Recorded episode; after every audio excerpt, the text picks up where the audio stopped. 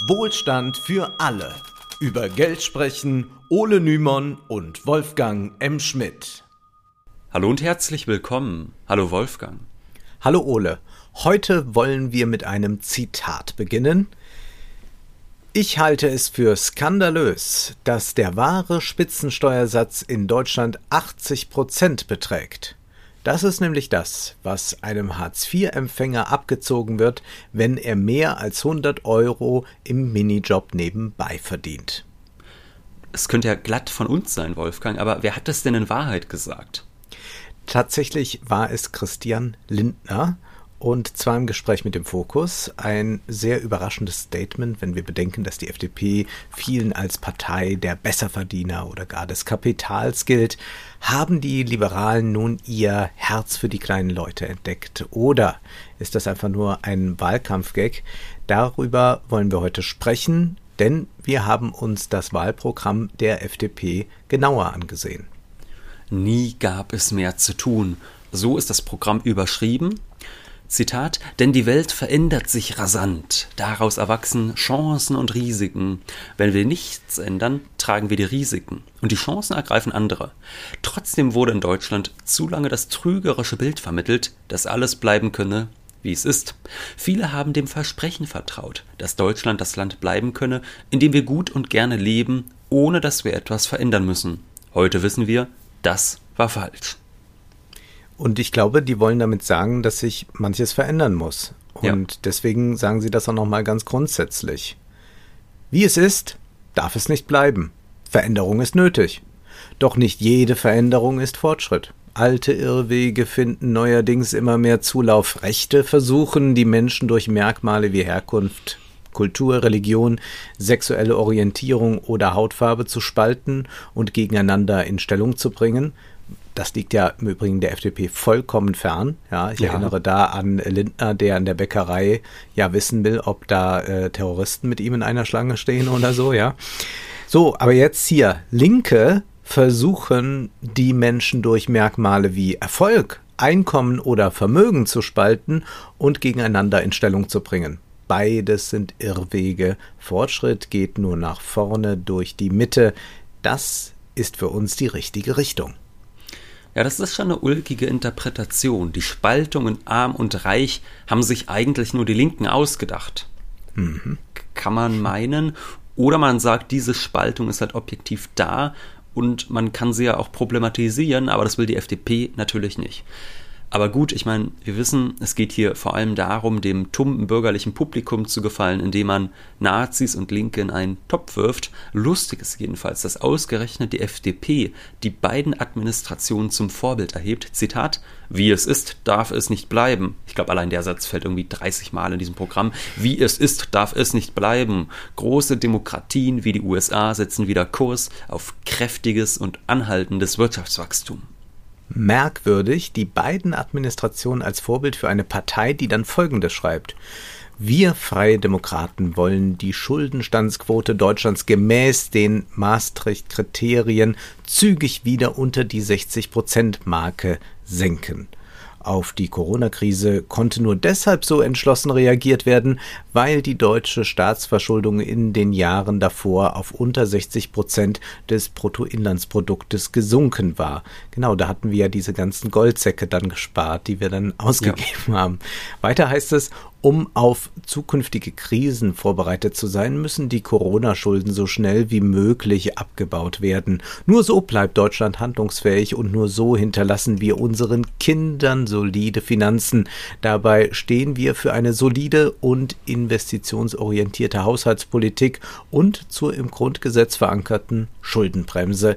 Denn jede Generation hat ihre Herausforderungen und muss über die finanzpolitischen Spielräume verfügen, um diesen gerecht werden zu können.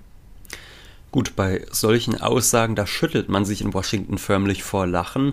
Ja. Äh, das ist sicherlich nichts, äh, was Joe Biden äh, heutzutage noch unterschreiben würde. Aber gut, es ist auch ökonomisch tatsächlich richtig grober Unfug. Also diese schnellen Verschuldungsmöglichkeiten während der Corona-Krise, die waren nicht einem vorherigen Sparkurs zu verdanken, sondern vor allem dem beherzten Eingreifen der Zentralbanken Aber gut, wir werden heute noch auf so ein paar weitere Mythen treffen. Mythen first.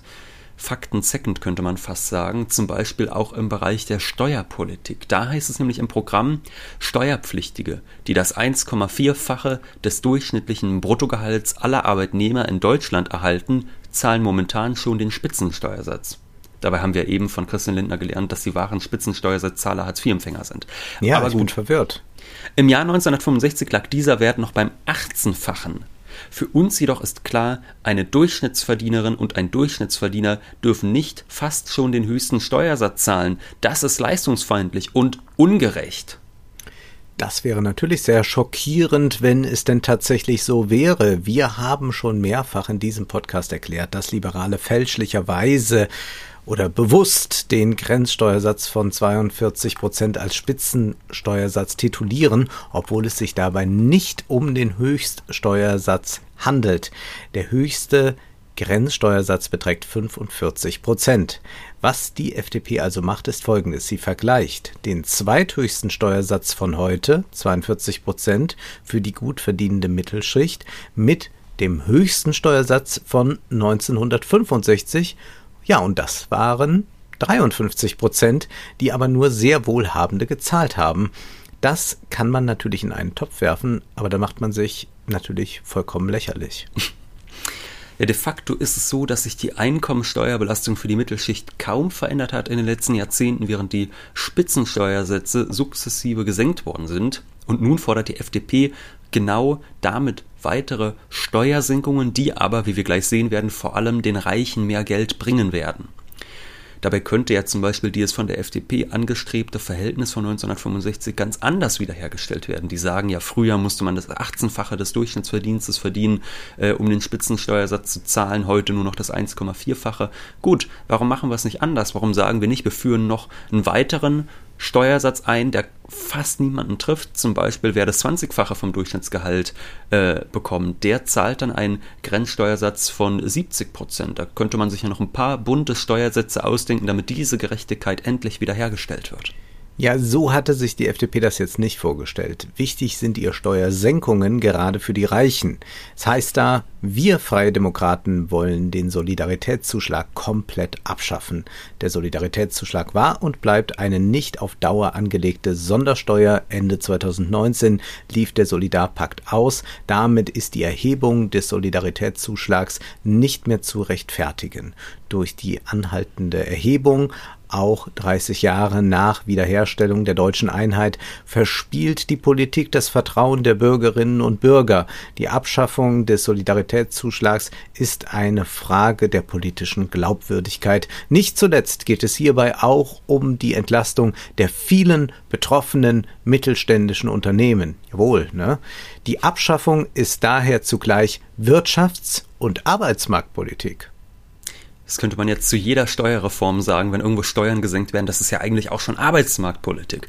Aber ja. gut, äh, auf jeden Fall das mit der Glaubwürdigkeit fand ich auch total klasse, dass uns die Mövenpick-Partei äh, nochmal was von Glaubwürdigkeit erzählt. Äh, wer sich an die Geschichte nicht mehr erinnert, kann ich nur mal empfehlen, Mövenpick und FDP googeln. Es ist jedenfalls das muss man der FDP zugutehalten, tatsächlich fragwürdig, ob der Soli, der ja im Zuge der Wiedervereinigung eingeführt wurde, heute noch nötig ist. Der wurde ja vor allem eingeführt äh, als Solidaritätszuschlag zugunsten der neuen Bundesländer. Ähm, das heißt, da kann man, glaube ich, 30 Jahre jetzt nach der Wende durchaus mal sagen, gut, vielleicht ist diese eine Steuer jetzt nicht mehr ganz so sinnvoll. Das ist aber, glaube ich, nicht wirklich der Grund, warum die FDP und auch die Unionsparteien so vehement auf die Abschaffung drängen, denn mittlerweile ist der Soli ja so, sowieso schon für fast alle abgeschafft. Nur noch ein paar Besserverdiener sind davon betroffen und die will man natürlich zufriedenstellen, weil das das eigene Klientel ist. Das äh, sieht man zum Beispiel auch, wenn man dann die Erbschaftssteuer nicht verschärfen will. Man will auch keine Vermögensteuer wiederbeleben. Man will auch keine einmalige Abgabe, wie es zum Beispiel die Linkspartei fordert, äh, die ja sagt, die Milliardäre sind während Corona deutlich reicher geworden und jetzt soll einmal äh, eine große Abgabe stattfinden, um die Staatskasse mal wieder ein bisschen zu füllen. All das lehnt die FDP ab und man ist dann schon fast froh, dass wenigstens nicht behauptet wird, die Vermögensteuer sei per se verfassungswidrig, wie man es auch schon gerne von liberalen Politikern hört. Auch sonst privilegiert das FDP-Steuerkonzept ganz klar Wohlhabende. Es heißt, Wir Freie Demokraten wollen einen fairen Tarif bei der Einkommenssteuer, den Chancentarif. Dazu wollen wir den Spitzensteuersatz schrittweise nach rechts verschieben, mit dem Ziel, dass dieser erst ab einem Einkommen von 90.000 Euro greift. Dadurch wird der Steuertarif für alle Steuerzahlerinnen und Steuerzahler zusätzlich gestreckt. Mit Spitzensteuersatz ist natürlich hier wieder der zweithöchste Steuersatz gemeint. Der wird derzeit bei einem Jahreseinkommen von knapp 58.000 Euro fällig. Stimmen tut es aber, dass der Steuertarif für alle Steuerzahlerinnen und Steuerzahler zusätzlich gestreckt wird, wenn man sagt, wir verschieben diesen Tarif quasi nach rechts. Das stimmt. Die Frage ist, wer profitiert denn eigentlich davon? Wer profitiert am meisten davon? Und da können wir sehen, das sind vor allem Wohlhabende, denn es ist ja so, dass Menschen mit geringen Einkommen, die profitieren vor allem davon, dass der Grundfreibetrag erhöht wird. Also es gibt ja einfach einen bestimmten Betrag, der liegt jetzt bei knapp unter 10.000 Euro derzeit. Das heißt, diese ersten 10.000 Euro, die werden überhaupt nicht versteuert. Also da fällt keine Einkommensteuer drauf ab in Deutschland. Und wenn man was für Menschen mit niedrigem Einkommen tun will, dann könnte man ja zum Beispiel sagen, wir erhöhen diesen Grundfreibetrag, wir sagen meinetwegen nicht mehr 10.000, sondern 12.000 Euro müssen nicht versteuert werden. Das könnte man tun, um geringe Einkommen zu entlasten. Oder man sagt einfach, dass man eigentlich nur was für die obere Mittelschicht aufwärts tut. Und genau das findet hier statt. Also da können sich ja äh, Geringverdiener überhaupt nichts von kaufen, dass äh, die Steuern für die obere Mittelschicht erst später greifen. Das Leibniz-Zentrum für europäische Wirtschaftsforschung, das hat sich diese Steuerpläne der Parteien genauer angesehen und schreibt, betrachtet man die relativen Zuwächse, die sich aus den Wahlprogrammen ergeben, über verschiedene Einkommensklassen der Haushalte im sozioökonomischen Panel, so zeigt sich ein ähnliches Bild. Den größten relativen Zuwachs beim verfügbaren jährlichen Durchschnittseinkommen bringt die Linke mit rund 10,8 Prozent Haushalten mit 10.001 bis 20.000 Euro brutto. Die FDP hingegen plant, Haushalte mit 150.000 und einem bis 250.000 Euro brutto am stärksten zu entlasten. Die sollen 9,7 Prozent mehr an verfügbarem Einkommen bekommen. Haushalte mit über 150.000 Euro jährlich. Das ist hier die Mitte der Gesellschaft, vollkommen klar. Gut, dass die FDP da mal die Steuern senken will. Die Armen, ja, ja, die waren die ganze Zeit schon übel dran, aber jetzt ist vielleicht Hoffnung angebracht. Im gesamten Programm befindet sich kein einziges Mal das Wort Ungleichheit, das ist ja auch bezeichnet. Auch sonst steht das Thema Steuersenkung ganz weit oben. Da heißt es, wir freien Demokraten wollen die steuerliche Belastung von Unternehmen auf den OECD-Durchschnitt von rund 25 Prozent senken. Unser Ziel ist es im Zuge der angestrengten Harmonisierung der Unternehmensbesteuerung in Europa, den deutschen Sonderweg der Gewerbesteuer zu beenden. Das heißt zugleich, dass die Finanzierung der Kommunen auf eine neue Grundlage gestellt werden muss. Das haben die ja schon gleich äh, nach dem ersten Lockdown gerufen. Jetzt sei doch mal eigentlich ein guter Grund, mal zu sagen, Gewerbesteuer abschaffen, also damit die Kommunen noch mehr Geld haben, also das, äh, noch weniger Geld haben. Äh, da können wir vielleicht noch ein paar Schwimmbäder schließen oder so. Es ist so verrückt, also bei diesen äh, vollkommen. Ja, das muss einfach dann umgestaltet Kommunen. werden, Wolfgang. Ja, das wird einfach mal umgestaltet, wie auch immer. Und dann heißt es auch, dass die FDP ein, äh, also das, das bedeutet nichts anderes, als dass die FDP hier ein extremes Loch in den Staatshaushalt reißen wird. Denn die mangelnden Steuereinnahmen, die dürfen ja auf keinen Fall durch Schulden ausgeglichen werden. Da ist ja hier nicht MMT oder irgendwas, Nein. sondern Schulden sind Teufelszeug und deswegen wird das wohl irgendwie, ja, wie kommt es eigentlich wieder rein? Ja, weiß man auch nicht so recht. Äh, auf jeden Fall äh, will man trotzdem ganz viel investieren natürlich. Trotzdem, also Bildung ist zum Beispiel wichtig, auch Zukunftstechnologien und so, das will man alles fördern. Aber dicke Steuersenkung. Äh, der Wirtschaftsweise Achim Truger, der schrieb dazu pontiert auf Twitter, die FDP sei auf dem Weg ins finanzpolitische Wolkenkuckucksheim und das Programm enthalte, Zitat, gigantische Steuersenkungsforderungen von mindestens 3% des BIP bei hohen Mehrausgaben und Schuldentilgungsturbo. Ja, also die FDP ja. will die Corona-Schulden möglichst schnell zurückbezahlen, viel investieren, Steuern senken und keine Schulden machen. Das ist ja, auch so eine Art magisches Viereck äh, hier könnte man wirklich mal wie Hillary Clinton rufen, äh, Chocolate Milk for Everybody. Ja, also ja, das Chocolate ja. Milk for Everybody.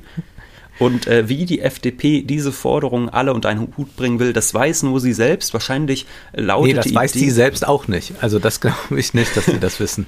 ja, ich glaube die Idee, also wenn man jetzt so ein bisschen gönnerhaft ist, dann könnte man auch sagen, wahrscheinlich denken die ja gut, die Steuersenkungen, die finanzieren, finanzieren sich quasi von selbst, denn dadurch wird ganz viel investiert und dadurch wird Wachstum entfesselt und dann gibt es viel mehr neue Steuereinnahmen.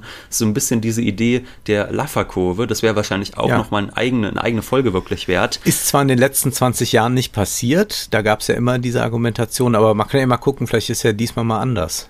Ja, also wenn das die Theorie tatsächlich dahinter sein sollte, konnten wir sehen, dass nichts dergleichen passiert ist, trotz hoher Senkung der Unternehmenssteuern. Es hat aber Christian Lindner natürlich nicht davon abgehalten, im Interview mit dem Handelsblatt Folgendes zu sagen. Wir empfehlen gezielte Entlastungen nicht als Selbstzweck, sondern um private Investitionen zu forcieren und damit das Wachstum zu verstärken. Im Zweitrundeneffekt steigt so die Einnahmebasis des Staates. Eine verbesserte steuerliche Wettbewerbsfähigkeit finanziert sich also teilweise selbst nur zeitlich versetzt. Und es ist übrigens auch wirklich schön, dass er sagt, sie wollen die privaten Investitionen forcieren, so als könnte man das. Nein, es wird nicht Nein. investiert, das sehen wir jetzt seit Jahrzehnten. Es gibt einfach nur eine Zunahme der Vermögensungleichheit. Ja, und die FDP ist ja sofort auf der Matte, wenn es heißt, wir müssen mal irgendwie den Unternehmern sagen, was sie tun sollen. Nee, nee, da können wir jetzt mal nicht eingreifen. Und jetzt sagt die FDP, das will die forcieren. Also was macht die dann? Macht die mal bunte Abende, wo sie das den Unternehmern nochmal so schmackhaft macht, dass Investitionen was Lustiges, Tolles sind oder so? Also es heißt ja dann im Programm, wir Freie Demokraten wollen, dass im Jahr 2025 in Deutschland 25 Prozent des Bruttoinlandsprodukts investiert werden. Und da denkt man, was? So viel? Das ist ja noch äh, viermal mehr als China oder dreimal mehr als China.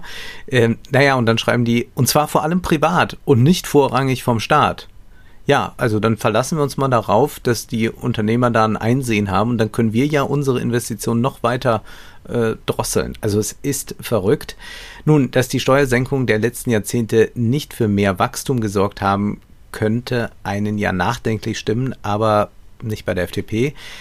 Dann gibt es aber tatsächlich einen Punkt, der positiv überrascht. Die FDP will sich nämlich, heißt es da, gemeinsam mit den USA für eine globale Mindestbesteuerung für Unternehmen einsetzen. So sorgen wir für mehr Fairness im Wettbewerb zwischen großen internationalen Konzernen, die aggressive Steuervermeidung betreiben, und Mittelständlern. Gut, das ist jetzt richtig und löblich, wenngleich sich auch hier die altbekannten Interessen verbergen. Es hat Christian Lindner auch tatsächlich genauso auf Twitter klargemacht, die globale Mindeststeuer wird unterstützt. Aber da diese globale Mindeststeuer deutlich unter der deutschen Unternehmenssteuerbelastung liegt, kann sie dann als willkommener Anlass genutzt werden, um eine Steuersenkung zu fordern.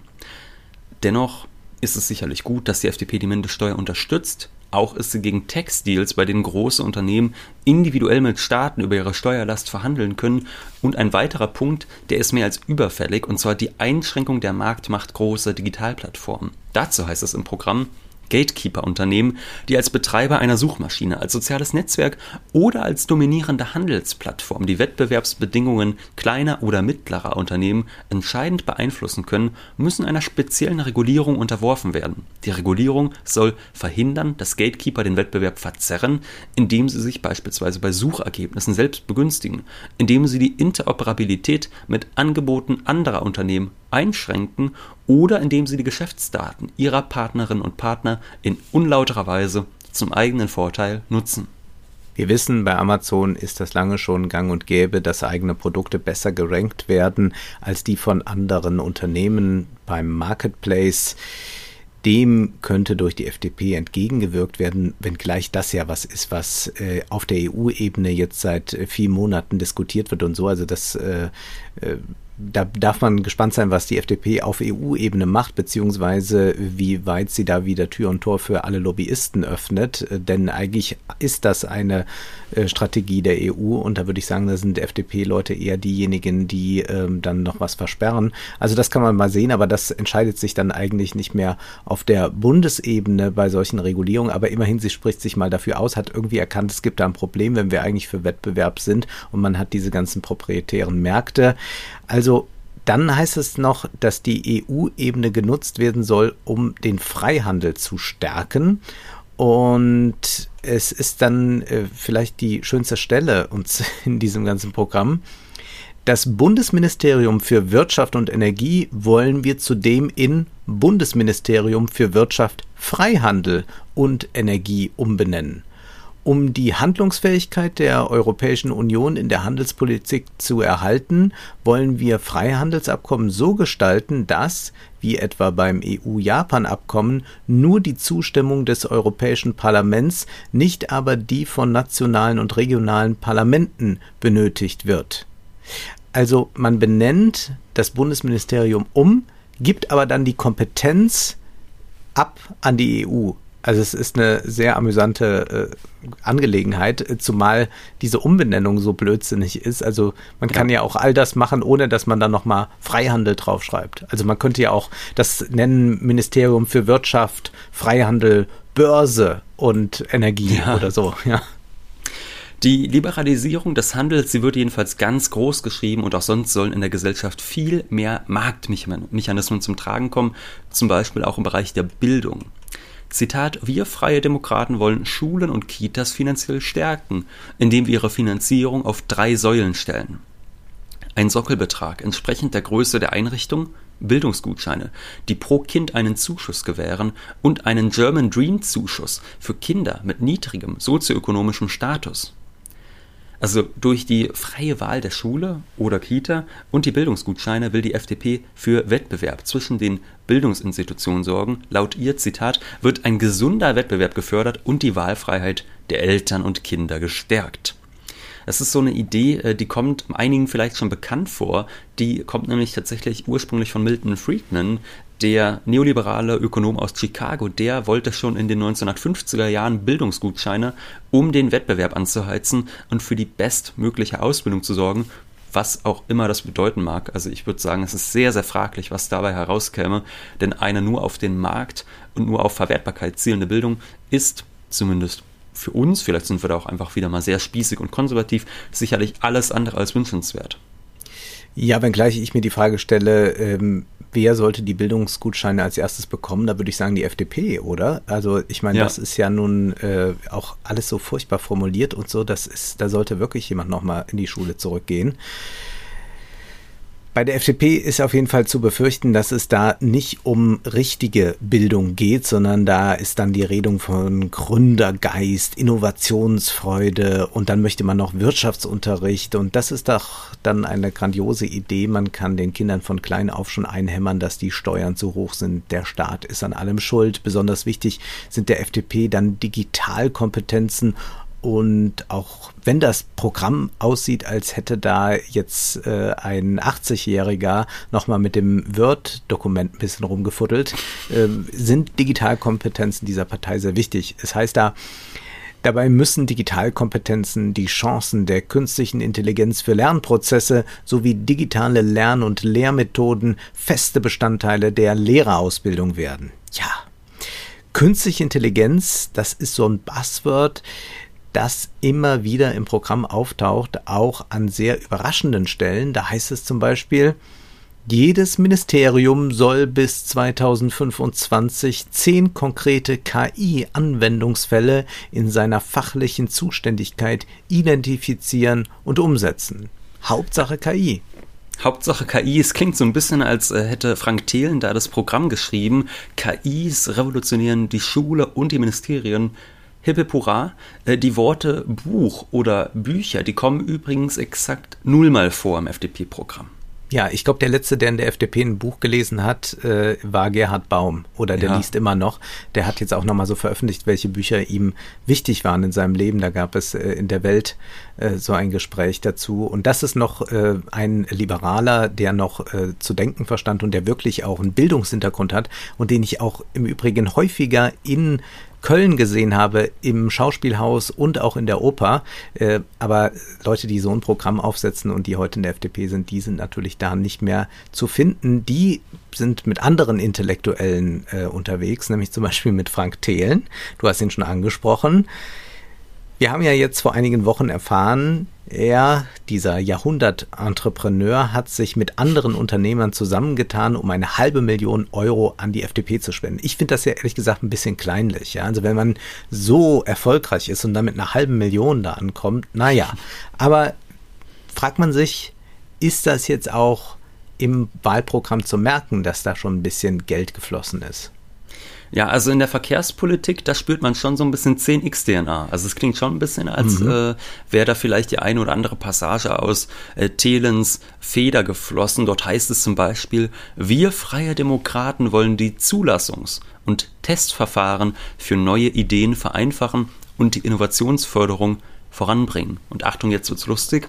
Sprunginnovationen wie das autonome Fahren, das Hochgeschwindigkeitssystem Hyperloop, Drohnen oder Flugtaxis wollen wir gezielt fördern und den rechtlichen Rahmen dafür schaffen. Insbesondere für den ländlichen Raum entstehen so Chancen für eine schnellere und kostengünstigere Versorgung. Das heißt, ich kann auf mein Auto dann doch bald verzichten, hätte ich gar nicht gedacht, und mit dem Hyperloop durchs Rheinland düsen. Also das wird fein. Ich bin sehr gespannt. Und auch sonst wird die Verkehrswende marktkonform ablaufen, etwa im Bereich des Bahnverkehrs. Das Schienennetz soll in staatlicher Hand bleiben. Der Verkehr hingegen soll privatisiert werden. Und das ist natürlich doppelt praktisch für die Unternehmen. Der Staat macht dann die Drecksarbeit, das Teure, ne? der muss da ständig in diese Infrastruktur investieren, während die Unternehmen schön dann auf dieser Infrastruktur abkassieren. Das nenne ich mal Arbeitsteilung. Ja, und genauso marktkonform soll auch die Bewältigung des Klimawandels vonstatten gehen, nämlich durch eine Erweiterung des Emissionshandels und natürlich durch ganz viel Innovation. Wir kennen dieses alte Lied schon in- und auswendig, wir haben uns oft genug damit beschäftigt. Was tatsächlich interessant ist beim Thema Klima und der FDP, ist die Idee der Klimadividende, die die FDP vorschlägt. Da heißt es, darüber hinaus wollen wir Aufkommensneutralität durch die Rückzahlung eines jährlich zu berechnenden pauschalen Betrages, also einer Klimadividende, an jede Bürgerin und jeden Bürger gewährleisten. Das ist tatsächlich jetzt interessant, weil bei diesem Thema mhm. Klima und Gerechtigkeit dieses Thema Klimadividende auch von vielen Linken noch als ähm, Projekt eher bevorzugt wird. Das heißt, ähm, das Geld, das eingenommen wird, zum Beispiel durch CO2-Bepreisung, das wird genommen und dann wieder auf alle, die vorher eingezahlt haben, aufgeteilt, sodass diejenigen, die besonders viel CO2 verbraucht haben, tendenziell eher Geld abgedrückt haben und dass diejenigen, die vielleicht einkommensschwach sind und die ohnehin nicht so einen hohen CO2-Verbrauch haben, dadurch dann etwas mehr am Ende des Jahres in der Tasche haben. Dadurch kann man sagen, entsteht tatsächlich so etwas wie eine kleine Umverteilung von oben nach unten. Und damit sind wir auch schon beim Ausgangspunkt der Folge, denn wir waren ja gestartet bei Christian Lindner und diesem Zitat über Hartz IV bei der Empörung, dass denen, die Hartz IV äh, empfangen, 80 Prozent des Zuverdienstes abgezogen wird. Und von daher wollen wir uns jetzt noch mal kurz um dieses Thema Arbeit und Soziales kümmern. Die FDP will eine Flexibilisierung der täglichen Arbeitszeit auch wenn die Wochenarbeitszeit trotzdem unangetastet bleiben soll. Und sie will, dass Zeitarbeit dieselbe Wertschätzung erfährt wie jede andere sozialversicherungspflichtige Beschäftigung auch. Ja, Was da können wir doch mal klatschen für die. Oder da kann man mal ein bisschen Wertschätzung zeigen. Ja was auch immer das bedeuten soll wirklich, denn ich meine, das Problem ist ja nicht bei der Zeitarbeit, ähm, dass das irgendwie weniger Wertschätzung impliziert, sondern dass es vor allem weniger Sicherheit bedeutet ja. für diejenigen, die so angestellt sind. Die FDP, die sieht das anscheinend anders und die meint, Zeitarbeit sichert Teilhabe für die Beschäftigten und Flexibilität für die Unternehmen. Wie durch Zeitarbeit Teilhabe der Beschäftigten gesichert wird, das wüsste ich allzu gerne. Nun ja, zumindest das mit der Flexibilität für die Unternehmen stimmt natürlich. Das Rentenprogramm der FDP haben wir bereits in Folge 82 genau analysiert, weshalb wir jetzt hier nicht nochmal näher darauf eingehen wollen. Die größte Neuerung bestünde in der Einführung einer gesetzlichen Aktienrente. Und die FDP möchte das ALG II, also Hartz IV, durch ein liberales Bürgergeld ersetzen, bei dem vor allem die Zuverdienstmöglichkeiten verbessert werden sollen, aber auch da ist es ehrlich gesagt so, dass vom Lohn, der über das Bürgergeld hinausgehen würde, vom Staat immer noch relativ viel einkassiert würde. Also Beispiel, bei einem monatlichen Zuverdienst zwischen 100 und 400 Euro beträgt die Anrechnung 80 Prozent, bei 400 bis 700 Euro 70 Prozent und darüber hinaus 60 Prozent. Dadurch soll dann ein Arbeitsanreiz geschaffen werden, denn je mehr verdient wird, desto weniger behält der Staat prozentual ein. Das kann man nun sicherlich von links sehr kritisch sehen, dieses Konzept. Wir tun das auf jeden Fall. Vor allem fragt es sich aber, ob diese eingangs zitierte Skandalisierung Christian Lindners, äh, die, äh, die, die Hartz-IV-Empfänger, die zahlen ja 80 Prozent Spitzensteuersatz, ob das wirklich noch so glaubwürdig ist. Also so viel netter ist das Konzept dann beim Thema Zuverdienst in Wahrheit auch nicht von der FDP. Gut, ihr müsst vielleicht das Programm mal lesen. Mal schauen. Ja. Oder er kann sich ja die Folge anhören. Eine Verbesserung gegenüber Hartz IV wäre auf jeden Fall, dass das Schonvermögen erhöht wird. Und noch ein weiterer wichtiger Punkt, äh, der bei Hartz IV besonders ungerecht ist, ist im FDP-Programm dann zu finden. Da heißt es, das Einkommen von Jugendlichen aus Familien, die ALG II beziehen soll, bis zur Höhe eines Minijobs gar nicht angerechnet werden. Derzeit ist es ja so, dass es Jugendlichen in einer Hartz-IV-Bedarfsgemeinschaft das meiste verdiente Geld abgezogen wird, außer es handelt sich um Ferienjobs. Es sollte der SPD vielleicht zu denken geben, dass die FDP hier tatsächlich eine soziale, äh, eine sozialere Forderung aufstellt, als die SPD in der Kroko durchsetzen konnte, wollte. Ähm, ja n'importe quoi. Dennoch ist das Programm keineswegs eines, das die soziale Ungleichheit bekämpfen will. Es ist nicht einmal, nicht ein einziges Mal wirklich Thema.